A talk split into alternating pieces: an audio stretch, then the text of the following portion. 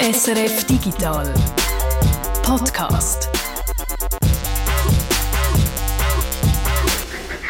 Es ist Freitag, der 3. September und im heutigen Digital Podcast da reden wir über das Recht, unsere eigenen Geräte zu reparieren oder eben auch sie reparieren zu lassen. Unter dem Slogan Right to Repair verlangt eine weltweite Bewegung schon seit längerem einen Systemwandel rund um die Reparaturen.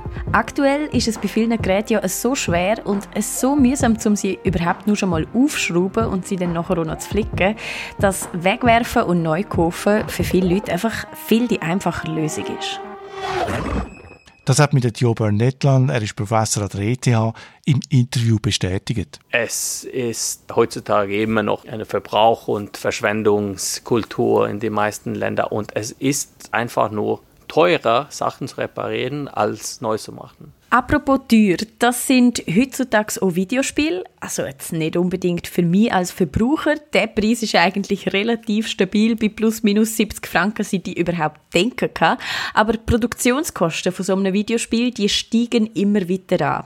Das hat zu im Studio schon fast das Knick gebrochen. Dabei scheint es nicht wirklich einen Unterschied zu machen, ob man zu den grossen oder zu den kleinen Player gehört. Sowohl internationale Koryphäen als auch Schweizer Indie-Studio klagen über die enormen Kosten. Dem Klagelied wenn wir uns heute annehmen, im SRF Digital Podcast. Mein Name Martina Gassner. Und ich bin der Peter Buchmann.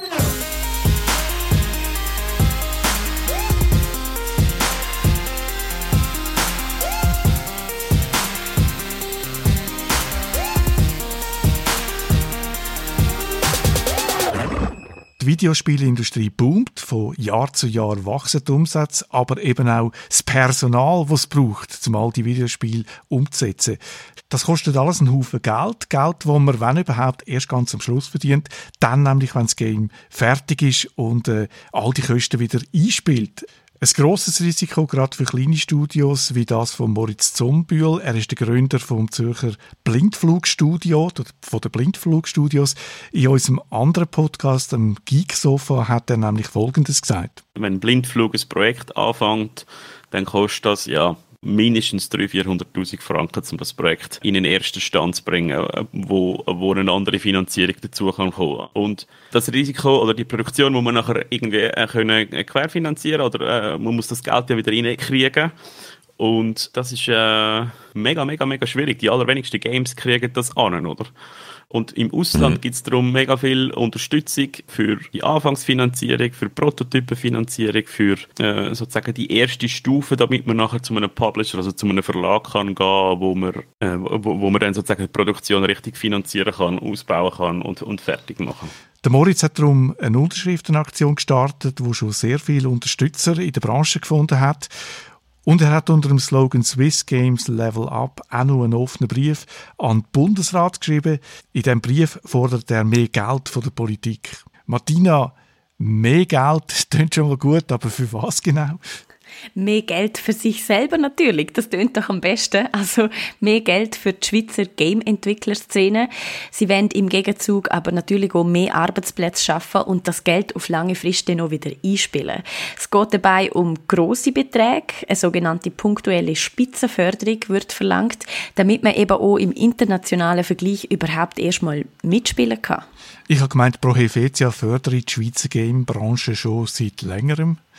Das stimmt, das macht sie auch. Aktuell investiert Pro Helvetia 1 Million pro Jahr für den Bereich interaktive Medien und Games. Das sind maximal 300.000 Franken pro Projekt, wo sie ausschütten.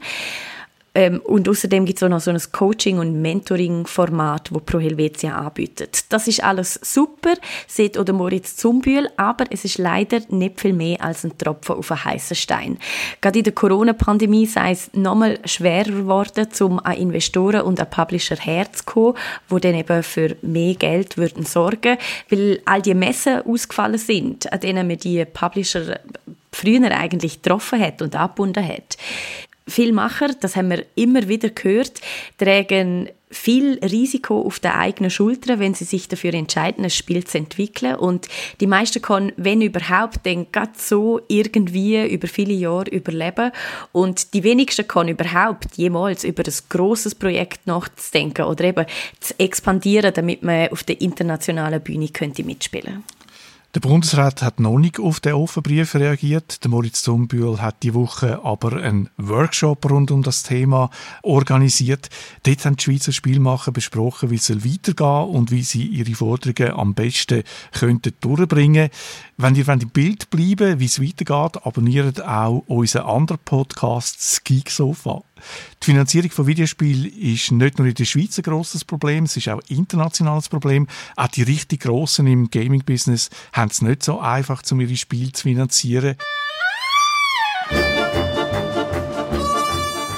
Psychonauts 2, das neueste und im Netz gerade hochgelobte Videospiel, ist nochmal gut rausgekommen wäre fast aber abgegangen, oder? Das ist wirklich so und es ist ja wirklich eine tragische Geschichte. Der Tim Schafer, er ist wirklich ein Koryphäe in der Industrie. Er hat eigentlich nur gute Spiele rausgebracht, schon in den 90er. Er hat bei den ersten zwei Teilen von Monkey Island mitgeschafft. Er hat Grim Fandango oder Day of the Tentacle ins Leben gerufen. Das sind alle Spiele, die heute cool sind, aber das sind eben alles auch Spiele, die nie ein großer kommerzieller Erfolg sind. Im Jahr 2000, da hat sich der Tim Schafer dann ähm, selbstständig gemacht. Er hat sein eigenes Studio gegründet, Double Fine Productions, und auch dort ist eigentlich genau die gleiche Geschichte so weitergegangen. Psychonauts, das ist sein erstes Spiel gewesen, damals 2005, wieder hoch gelobt, aber nur sehr schleppend überhaupt verkauft worden. 2015 hat er darum für sein aktuelles Projekt Psychonauts 2 die Fans um Hilfe müssen beten. Also er hat wirklich um Geld beten in einem Crowdfunding-Aufruf, damit er überhaupt hat können anfangen mit seinem neuen Spiel. Es hat auch erstaunlich gut geklappt. Es sind fast 4 Millionen in einer relativ kurzer Zeit, nicht mal einem Monat zusammengekommen. So viel hätte er eigentlich gerne verlangt. Das hat aber dann am Schluss gleich nicht gelangt. Es ist ein paar Jahre gut gegangen. Dann ist aber wieder das Geld ausgegangen und er erzählt jetzt im Nachhinein in Interviews, dass sie so gerne angefangen haben, Bosskämpfe aus dem Spiel rauszustreichen, weil sie schlicht und einfach kein Geld mehr hatten, um die vernünftig zu designen und umzusetzen. Ich kann mir vorstellen, das Spiel wäre halbfertig höchstens halb so gut gewesen. ja, das äh, kann ich mir leider eben auch vorstellen. Es ist aber nochmal gut gegangen oder es hängt wahrscheinlich ein bisschen vom Standpunkt vom Betrachter ab, wie gut das jetzt gegangen ist, weil der Tim Schafer hat am Schluss seine Firma aus purer Geldnot an Microsoft verkauft, um wieder finanzielle Mittel zu haben, um eben doch nicht das halbfertiges Spiel rauszugeben. Und das muss man wirklich schon so sagen. Wir haben in den letzten Jahren immer wieder und immer öfter vor allem auch Spiele in den Regal gefunden, denen man ganz genau anmerkt, dass sie eben nicht fertig geworden sind, so wie man es mal machen hat. Ähm, die Industrie hat da ein Problem. Sie wächst, das haben wir ja schon gesehen, das ist zwar gut, aber es wächst eben auch das Risiko und der Druck, zum Beispiel auch von der Seite von Investoren. Psychonauts 2 steht seit kurzem in der Regal, einfach drei Jahre später als ursprünglich geplant und versprochen. Wie ist es, wie gut ist es rausgekommen, so gut wie versprochen? ja, also ich finde schon, absolut. Ich habe es in fast einem Wochenende komplett durchgespielt. Es hat mir so viel Spaß gemacht. Man ist der Psychonautenlehrling, der Rasputin Aquato, kurz nennen wir ihn einfach Russ. Und er kommt, das lernt man alles im ersten Teil, aus einer Zirkusartistenfamilie. Selber fühlt er sich aber nicht wie ein Zirkusartist, sondern zu etwas ganz anderem berufen. Er will zu den Psychonauts, zu den Psychonauten, weil er hat eben Fähigkeiten, die andere nicht haben. Er kann zum Beispiel Psychokinese, also Sachen schweben lassen. Er kann hell sehen, also die Gedanken von anderen lesen. Oder er kann auf Psybel schweben und so weiter und so fort. Er merkt im Verlauf des Spiels, er hat eigentlich ziemlich viele, ziemlich coole Fähigkeiten. Ein Jump and Run wie der guten alten Mario-Zeiten. Nur sind die Bilder, die Mario sonst für seinen Lebensboost ist, das mal spezielle Pilz, nämlich psychedelische. Psychonauts ist, wie der Titel schon verratet, ziemlich Psycho. Also die Levels die sind fast ausschließlich in den Hirn der Protagonisten. Dort äh, teleportiert man sich quasi rein und in ihren Hirn geht dann auch wieder ganz verrücktes Zeug äh, vonstatten. Es fühlt sich ein bisschen an wie der Film Inception, wo man immer so auf eine neue Meta-Ebene reingesogen wird.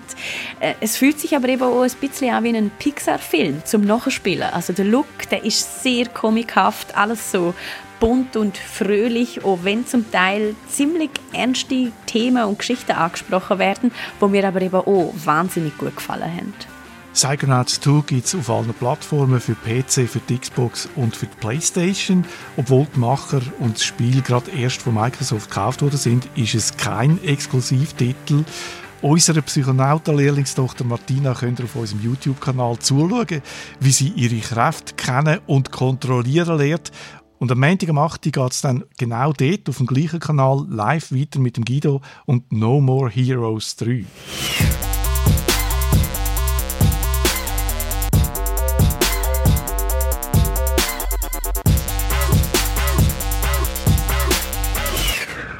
Feedback hat es auch diese Woche wieder einen Haufen gegeben, zum Beispiel auf unseren Bericht zum Pi-Weltrekord aus Graubünden. Informatiker von der Fachhochschule in Graubünden die haben Pi auf 62,8 Billionen Stellen genau ausgerechnet.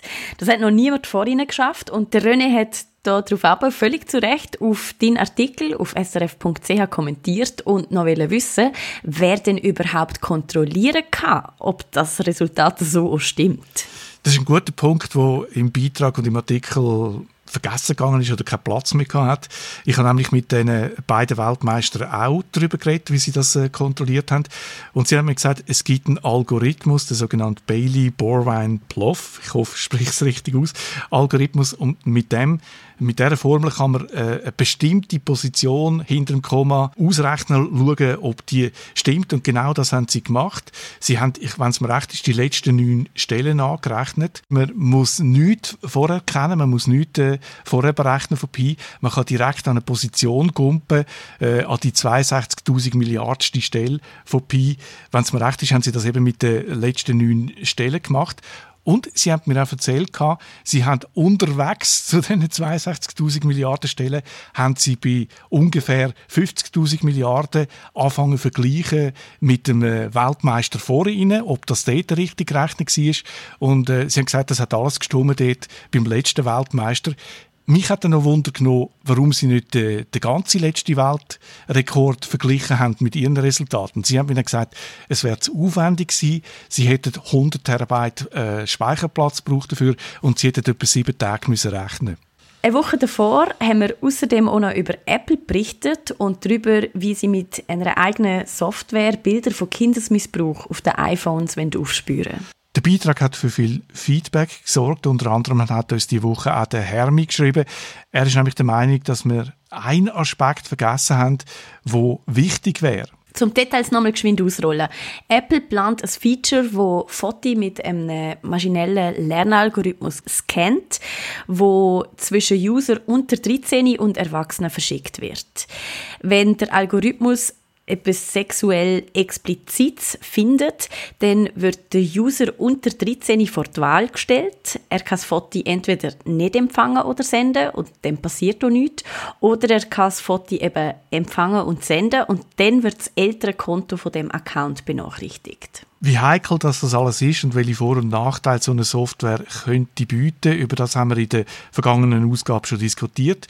Heute wollen wir noch den Aspekt vom Hermi in die Diskussionsrunde einbringen, wo er und wir finden, dass er eben doch äh, wichtig ist.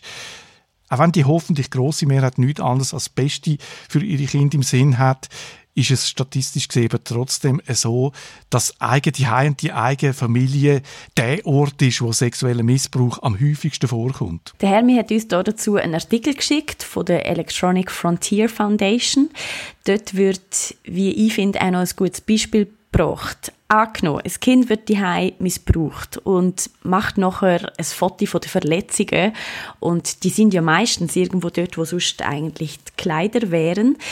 Ähm, und es will das Bild mit irgendeinem Vertrauten teilen auf der Welt irgendwo, dann wird es gerade direkt eigentlich an die Eltern weitergeleitet, wo ja zu einem statistisch nicht kleinen Anteil vielleicht sogar verantwortlich sind für einen Missbrauch. Und dass denn das die Situation von dem betroffenen Kind nicht unbedingt verbessert, das kann man uns global vorstellen. Wenn auch ihr einmal findet, dass irgendein Aspekt in einem von unseren Beiträgen vergessen gegangen ist oder ihr vielleicht sogar mit einem Aspekt, wo wir gebracht haben und besprochen haben, nicht einverstanden sind, dann schreibt uns digital.srf.ch ist unsere E-Mail-Adresse. Dort sind wir jederzeit erreichbar. Und wenn ihr uns ganz allgemein mal wenn das Feedback geht zu unserem Schaffen und unserem Podcast, dann hätte ich auch noch eine gute Idee, wo ihr das machen könnten in der Podcast-App, wo du den Podcast jetzt gerade hörst. Dort kann man nämlich ziemlich sicher auch Podcasts bewerten. Äh, da geben wir dann zwar keine persönliche Antwort drauf, aber es freut uns dafür umso mehr und es hilft uns vor allem, damit man besser gefunden werden kann von den Leuten, die uns bis jetzt eben noch nicht hören.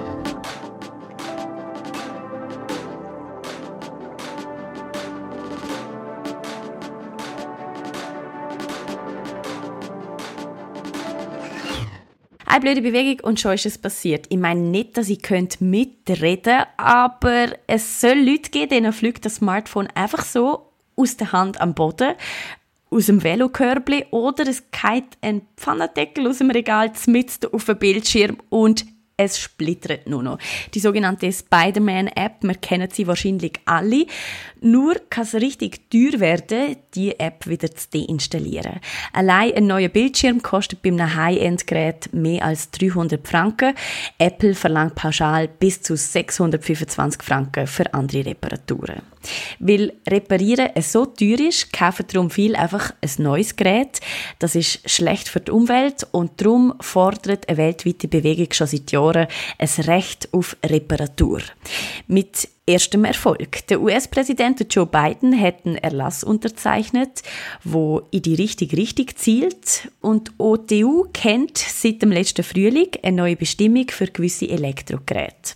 Peter, mal ganz grundsätzlich, wie steht es um mein Recht auf Reparatur? Ist das so etwas wie ein Menschenrecht? Nein, ein Menschenrecht ist es nicht. Das ist ja nicht wirklich ein juristischer Begriff wenn heute ein Gerät, äh, vor allem auch digitale Geräte, kaputt gehen, dann ist man in vielen Fällen für die Reparatur praktisch auf den Hersteller angewiesen. Ich kann ein Gerät nicht einfach selber flicken. Nur schon, wie mache ich ein Smartphone auf? Das ist ein riesen Problem. Es braucht eine Anleitung, wie das geht. Es braucht spezielles Werkzeug. Bildschirm oder Akku, die sind heute fest als Gehäuse angekleimt. Dazu braucht es spezielle Wärmeplatten, um den Leim weich zu machen. Es braucht dann wieder spezielle Leim, um das Gerät zu machen. Ich kann auch nicht einfach ein Ersatzteil kaufen. Es gibt keinen richtigen Markt für Laien. Und darum bin ich bei der Reparatur auf einen Profishop angewiesen. Und die Shops oder der Hersteller, die verkaufen einem lieber ein neues Gerät. Logisch, so verdienen sie Geld. Das ist aber schlecht für die Umwelt. Ein Recht auf Reparatur soll das alles jetzt ändern. Ich nehme an, das ist ja bei den meisten Geräten so, oder? Wäschmaschinen, ich denke jetzt aber auch an TÜV etc., pp man wird ja wohl meistens vom Hersteller abhängen, oder? Das ist bei vielen Geräten tatsächlich so. Äh, zum Beispiel bei einer Wäschmaschine die steigt im dümmsten Moment aus. Der Hersteller schickt einen Monteur vorbei, der sagt dann, Flicken lohnt sich nicht mehr. Man hat so ein, bisschen ein mulmiges Gefühl, man weiß nicht so recht, kann man dem trauen oder wenn die einfach ein Geschäft machen. Und am Schluss hat man keine Wahl, weil selber flicken kann man es nicht und sonst flicken tut es niemand außer der Hersteller und darum ist man auf die angewiesen. In der EU gibt es jetzt neue Bestimmungen für Geräte eben wie die Wäschmaschine oder Rasenmäher. Da muss der Hersteller Dokumentation mitliefern. Er muss äh, sicherstellen, dass man das mit normalem Werkzeug äh, kann reparieren und er muss Ersatzteile liefern bis zu zehn Jahren. Äh, das gilt für bestimmte Geräte, aber noch nicht für so eben digitale Geräte wie äh, Smartphone oder äh, Notebooks. In den USA fordert die Bewegung seit Jahren das Right to Repair. Weißt du, woher das eigentlich alles kommt? Also was sind das für Leute? Ich habe auf YouTube ein bisschen rumgeschaut, das sind absolute Nerds. Man hat so den Eindruck, wenn man denen zuschaut, das ist ihr Lebensinhalt, das iPhone auseinandernehmen und flicken. Einer der bekanntesten Namen ist der Louis Rossmann. Er hat einen Haufen YouTube-Videos. Ich habe da zugeschaut, wie er ein Powerbook flickt. Das ist absolut faszinierend. Er redet sehr gut. Ich bin wirklich 45 Minuten dabei gewesen. Es ist, wenn man an einer Operation zuschaut. Äh, ein anderer Name, Jessa Jones, die gibt Kurse über YouTube, wie man ein iPhone flickt. This is a water damage success with a prior repair attempt. So let's talk about how we would start. So let's all start together with just a visual microscope exam. Da leitet sie das Gerät unter das Mikroskop, wo ins Wasser geht ist und tut dann analysieren, was da kaputt ist und was man da machen könnte. Einer der bekanntesten Köpfe dieser Bewegung ist der Kyle Wiens. Er hat sich schon als Student vor 20 Jahren furchtbar geärgert, wo er seinen Laptop nicht hat können flicken Er hat gewusst, es gibt eine Reparaturanleitung von Apple, aber er sagt, äh, die, äh, an diese Anleitung kommt man nicht an. Apple stellt sicher, dass das nur Repair-Shops, die einen Vertrag haben mit ihnen, äh, so eine Anleitung bekommen. Und Apple ist mit Anwalt gegen alle vorgegangen, die so eine offizielle Reparaturanleitung wiedergegeben haben, wegen Verletzung von Urheberrechten. Der Kyle hat gefunden, das ist ein Witz. Damn you, you're not gonna, you're not gonna prevent me from knowing how to fix my thing, I'm gonna share it. And it got unexpectedly popular. Er hat sich aufgeregt aus Wut und trotz hat er Webseiten angefangen, wo man so Anleitungen kann auf, aufladen und tauschen. iFixit.com ist heute ein Begriff. Bei iFixit findet man heute tausende Anleitungen. Es ist ein Millionenunternehmen, das das Recht auf Reparatur seit 2003 lebt iFixit haben auch Jürg und ich gebraucht, wo wir vor äh, doch auch schon einer Weile mal einen Nintendo-Controller aufgeschraubt haben, um den zu reparieren. Da hat Nintendo übrigens auch keine grosse Freude an uns gehabt, dass wir das gemacht haben und hat uns eigentlich eher davon abgeraten. Natürlich, weil Nintendo so mit uns kein Geld verdient, aber ganz ehrlich, iFixit hat mit uns auch nicht viel Geld verdient. Ehrlich gesagt, keinen einzigen Franken. Wie, wie machen denn die ihr Geld? Mit Werkzeugen, die sie verkaufen, das ist auch eine Reaktion auf die Hersteller, die haben angefangen, Schrauben zu brauchen, wo es keine Schraubenzieher gibt dafür, also neue Schrauben erfunden. iFixit hat dann den Schraubenzieher nachgemacht und verkauft.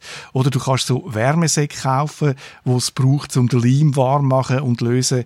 Bildschirm oder Akkus, ich habe es vorher gesagt, die sind ja heute geleimt, die kann man nicht mehr einfach schrauben oder die sind nicht einfach nur draufgesteckt. Es gibt eine Reportage vom Magazin Motherboard zu iFixit, wo man auf YouTube schauen kann. Und da sieht man, wie vergiftet der Kyle Wiens und seine Leute sind. Es gibt jedes Jahr ein Rennen auf der Welt, wer der Erste ist, wo ein iPhone zerlegt, wenn ein neues iPhone rauskommt. Ein Rennen, wo man dann schaut, wer ist der Erste, der eine Anleitung bringt, wie man das Gerät auseinander nimmt. Und jedes Mal, wenn ein neues iPhone rauskommt, dann fliegt der iFixit-Chef nach Australien, um ganz sicher zu sein, dass er der Erste ist, der das Gerät kann gattern kann. In Australien kommen immer zuerst raus. Und dann geht er mit seinem Team in eine Elektronikfirma Sydney und nimmt dort das iPhone auseinander. Das sieht man im Video. Die, äh, mit allen Hightech-Mitteln, das wird zuerst geröntgt. Lustig noch, man hat den Eindruck, Apple sei für den Kyle ein Gegner, wo er dann aber das iPhone 10 endlich aufgebracht und auseinandergenommen hat.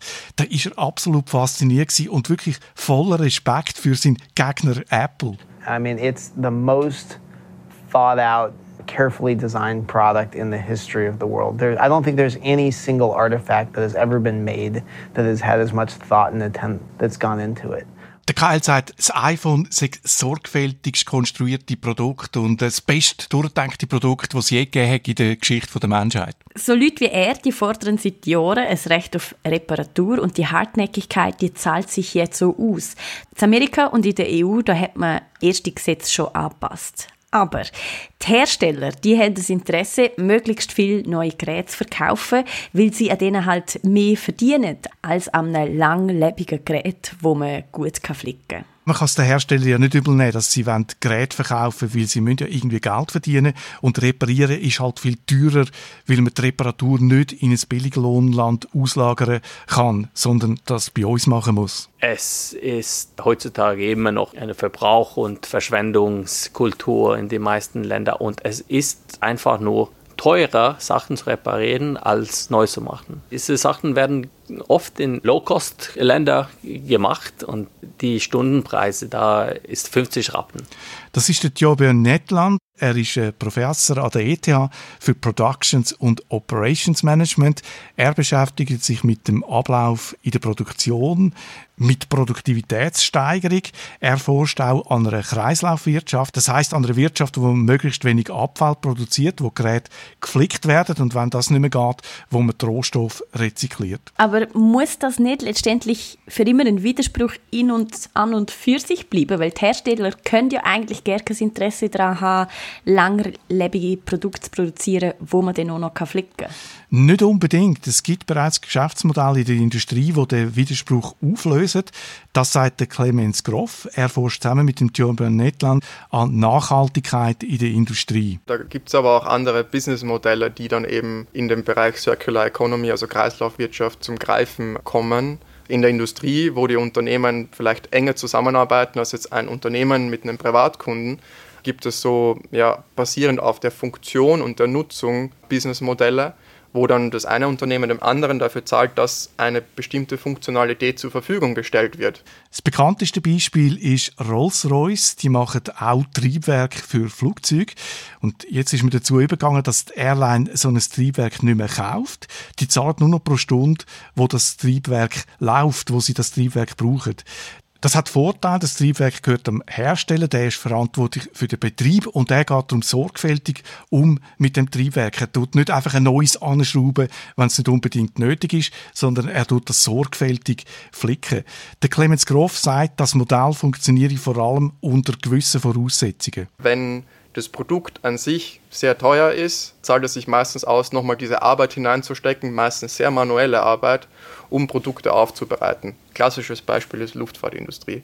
Hochreguliert, High-Performance-Produkte, entsprechend teure Materialien und dahingehend werden Produkte immer wieder überholt. Äh, das heißt, wenn da irgendwo mal eine Schaufel in einem Triebwerk defekt ist, die wird nicht weggeworfen, äh, die wird wieder aufbereitet. Das Modell funktioniert offenbar also eher bei teureren Produkt. Triebwerk as a Service funktioniert also gut. Kann man das aber auch auf ähm, uns Konsumenten, sage ich jetzt mal, übertragen? Es gibt so Überlegungen, wie das Beispiel Wäschmaschine. Das wäre dann so, du kaufst keine eigene Wäschmaschine mehr, der Hersteller bringt die und installiert die bei dir und ist verantwortlich, dass die immer läuft. Dafür zahlst du bei jedem Mal Waschen so etwas in der Grössenordnung 15 äh, Rappen. Der Hersteller hat das Interesse, die Maschine möglichst so zu konstruieren, dass sie nicht kaputt geht und wenn sie kaputt geht, dass er sie auch einfach kann flicken kann. Der Interessenskonflikt zwischen Hersteller und Konsumenten ist aber nicht der einzige Konflikt. Es gibt auch Konflikt zwischen unseren Ansprüchen, was das Produkt soll können und auch noch, dass man ein Produkt gleichzeitig auch noch muss einfach können reparieren, sagt der Clemens Groff. Ich will Funktionalität auf, auf kleinen Raum haben. Das erfordert diese integrale Bauweise, die dann eben schwer zu reparieren ist. Für die Reparatur würde ich mir aber eine modulare Bauweise wünschen, wo ich einfach so Plug-and-Play-Sachen äh, machen kann. Die Designkonzepte sind unterschiedlich. Wir erwarten ja, dass wir in unserem iPhone, in einem kleinen Gerät, unglaublich viel Funktionalität haben. Und mit dieser Erwartung in gewisser Weise fordern wir die Unternehmen dazu heraus, die Produkte so zu designen. Wenn ich ein Smartphone will, wo wasserdicht ist, dann muss ich mich natürlich nicht wundern, wenn man das Gerät nicht mehr so einfach aufbringt zum Flicken, weil das muss ja alles dicht sein. In Amerika ist man daran, Auflagen für den Hersteller zu machen. In der EU ist das jetzt schon passiert. Und was ist eigentlich mit der Schweiz? In der Schweiz ist das Recht auf Reparatur in der Politik kein Thema. Der Raphael Wüterich vom Konsumentenschutz ist äh, enttäuscht und er warnt vor den Konsequenzen. Ja, das ist kein gutes Zeichen für die Schweiz, wenn die EU plötzlich höhere Anforderungen an bessere Geräte hat, weil das kann heißen, dass die Schweiz plötzlich überflutet wird mit nicht mehr so guten Geräten, weil die Hersteller halt nur noch in der Schweiz die nicht so toll reparierbaren Geräte kann absetzen der Konsumentenschutz ist selber aktiv geworden und hat vor ein paar Jahren sogenannte Repair-Cafés lanciert. Äh, das sind so Treffen, wo es in der ganzen Schweiz gibt. Ich könnte jetzt da hingehen mit meinem halb kaputten Staubsauger. Ah, irgendetwas an dem Motor stimmt nicht mehr. Und äh, ich könnte den in so ein Repair-Café bringen und Freiwillige helfen mir dann dort, das Gerät zu flicken. Das ist ein grosser Erfolg.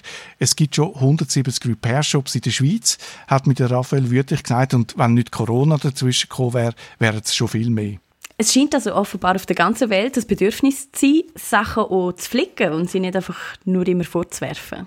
Das ist sicher ein Bedürfnis. Nur schau, wie man gewisse Gegenstände gerne bekommt und nicht einfach fortrühren Die Bewegung Recht auf Reparatur, die ist total wichtig, sagen die beiden ETH-Forscher. Sie sehen aber das grösste Potenzial bei der Industrie. Wenn die Industrie umstellt, dann kann man im ganz grossen Stil Ressourcen sparen. Erstmal kann man probieren, die so reparieren. Das ist ja schön und dann auf dem Markt wieder. Aber wenn das nicht geht, kann man die Teile separieren und vielleicht die neuen Handys reinstecken.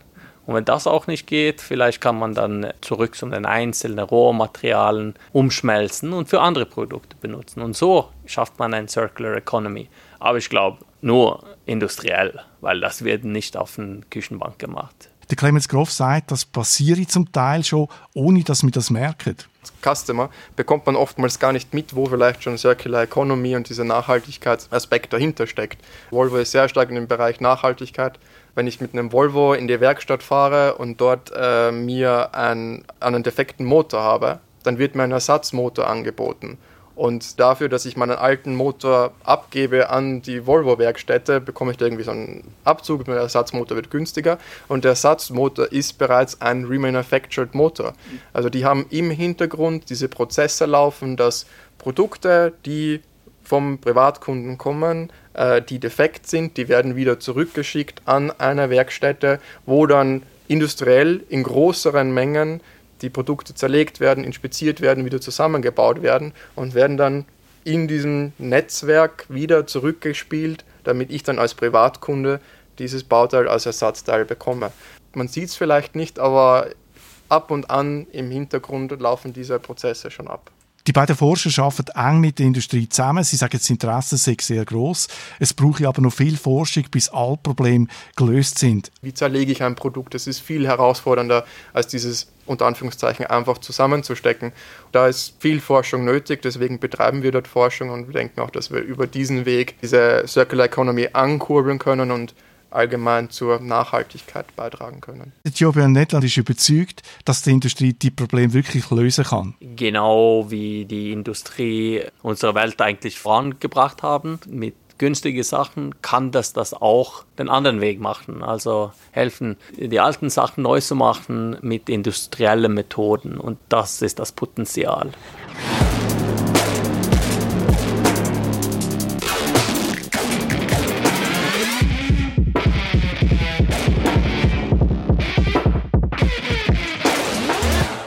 Wir sind am Schluss von dem Podcast und mir ist geblieben, mit wie viel Herzblut das Game Designerinnen und Designer in der Schweiz ihren Beruf nachgehen. Und ich habe im heutigen Podcast gelernt, dass 170 Repair-Cafés in der ganzen Schweiz darauf warten, dass ich all meine kaputten Geräte mal dort vorbei bringen Nicht ganz 170, aber dafür 116 Datenauskunftsbegehren hat der Jürg übrigens in den letzten paar Wochen abgeschickt. Man kann nämlich in der Schweiz völlig unbegründet und kostenlos Auskunft bei verschiedenen Firmen verlangen darüber, welche Daten sie über uns so sammeln. Was der Jürg hier dabei herausgefunden hat, das erfahren wir im nächsten SRF Digital Podcast. Bis dorthin wünschen wir euch eine schöne Woche. Habt's gut und bis zum nächsten Mal. Ade miteinander. Tschüss.